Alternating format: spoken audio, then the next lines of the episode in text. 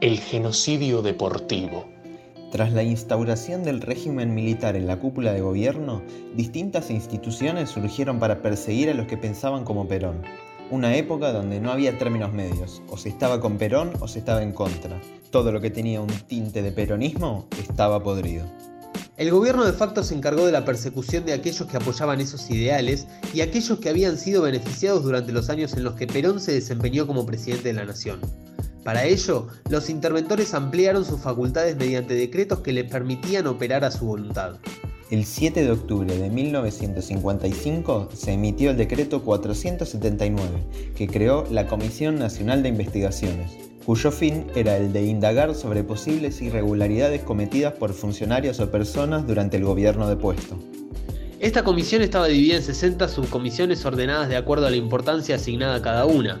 La número 49 era la encargada de las irregularidades deportivas que realizó las cuatro investigaciones que condenaron las carreras de 35 basquetbolistas. Igualmente, no sería hasta 1956 que comenzarían las sanciones. Mientras tanto, los equipos argentinos continuaron jugando. El seleccionado nacional participó en encuentros de gran importancia, como contra la Unión Soviética o los Globetrotters. Fue entonces, a principios de septiembre de ese año, que se dio a conocer que el seleccionado argentino de básquet no viajaría a los Juegos Olímpicos de Melbourne a disputarse en noviembre. La excusa dada según lo planteado en el gráfico fue que no contaban con el presupuesto necesario para el viaje, aunque hubo varias oportunidades para conseguirlo que la propia Calcoa desestimó con ellos como otra de las tantas ausencias para Argentina, después de haber tenido 242 atletas en Londres 1948 y 134 en Helsinki 1952, los 37 deportistas que viajaron a Australia integraron la segunda menor delegación argentina de la historia, solo por detrás de Los Ángeles 1934. Más de 500 atletas fueron perseguidos y prohibidos por la dictadura. Mariterán de Weiss, Delfo Cabrera, Osvaldo Suárez son algunos de los nombres que figuran en la lista. Junto a ellos también figuran los campeones del primer Mundial de Básquet en 1950. Los campeones tachados. El 27 de marzo de 1957 varios jugadores de la selección argentina recibieron la sentencia de inhabilitación de por vida en el básquetbol por profesionalismo quitándoles la condición de amateur necesaria para jugar.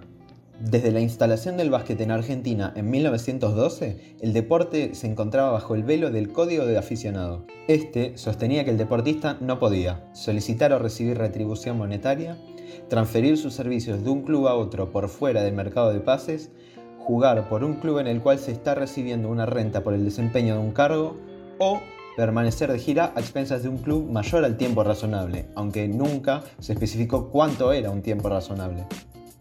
En 1950 el código del aficionado seguía vigente. De hecho, 70 años después del primer mundial, aunque ya sin legitimidad alguna, en las líneas del estatuto de la CAB aún figura. La Asociación Civil Confederación Argentina de Básquetbol tiene por objeto mantener en su más pura expresión y por todos los medios a su alcance el concepto integral del aficionado. A tal efecto, la CAB dictará el Código Aficionado, cuya aplicación será obligatoria para todos sus afiliados con carácter incuestionable. Sin embargo, eran instancias en las que empezaba a haber modificaciones en el funcionamiento del básquet. Hasta entonces, el campeón del torneo argentino proveía la selección de 5 jugadores, el subcampeón 3 y el tercero 2, mientras que el entrenador podía elegir solo otros dos. Según recuerda Ricardo González, con la llegada del profesor Jorge Canavesi llegaron también los cambios en la convocatoria. Cuando fuimos a Londres, ya Canavesi ahí introdujo cambios a esa forma de armar la selección.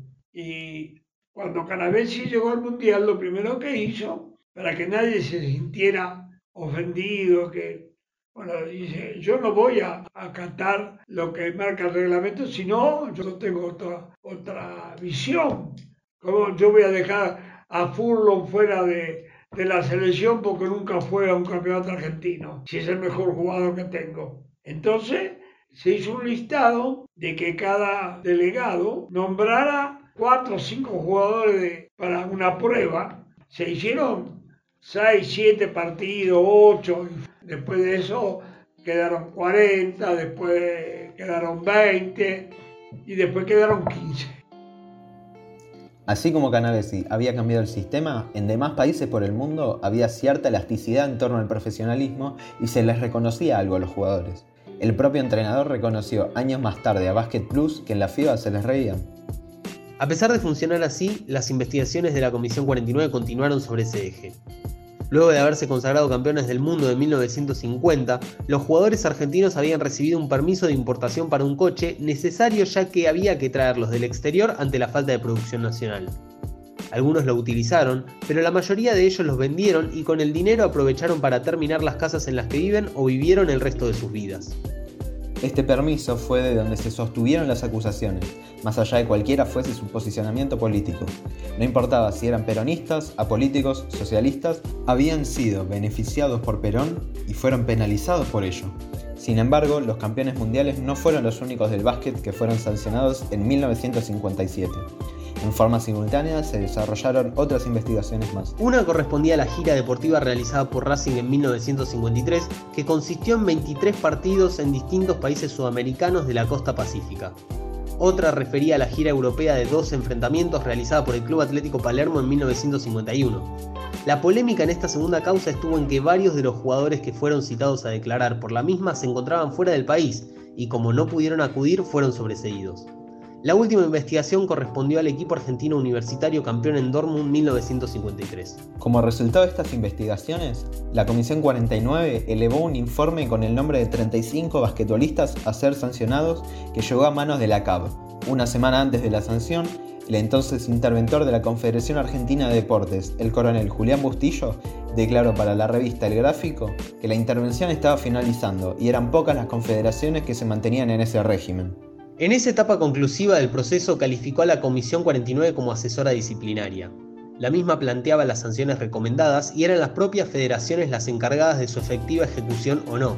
De todas maneras, ello no quería decir que no hubiera coincidencias ideológicas entre las instituciones. La Comisión, la CAB y la CAD no tenían demasiadas contradicciones al momento de realizar las persecuciones. El interventor de la CAB, Amador Barros Hurtado, finalmente denunció como profesionales a un total de 23 jugadores, entre los cuales estaban todos los campeones del mundo.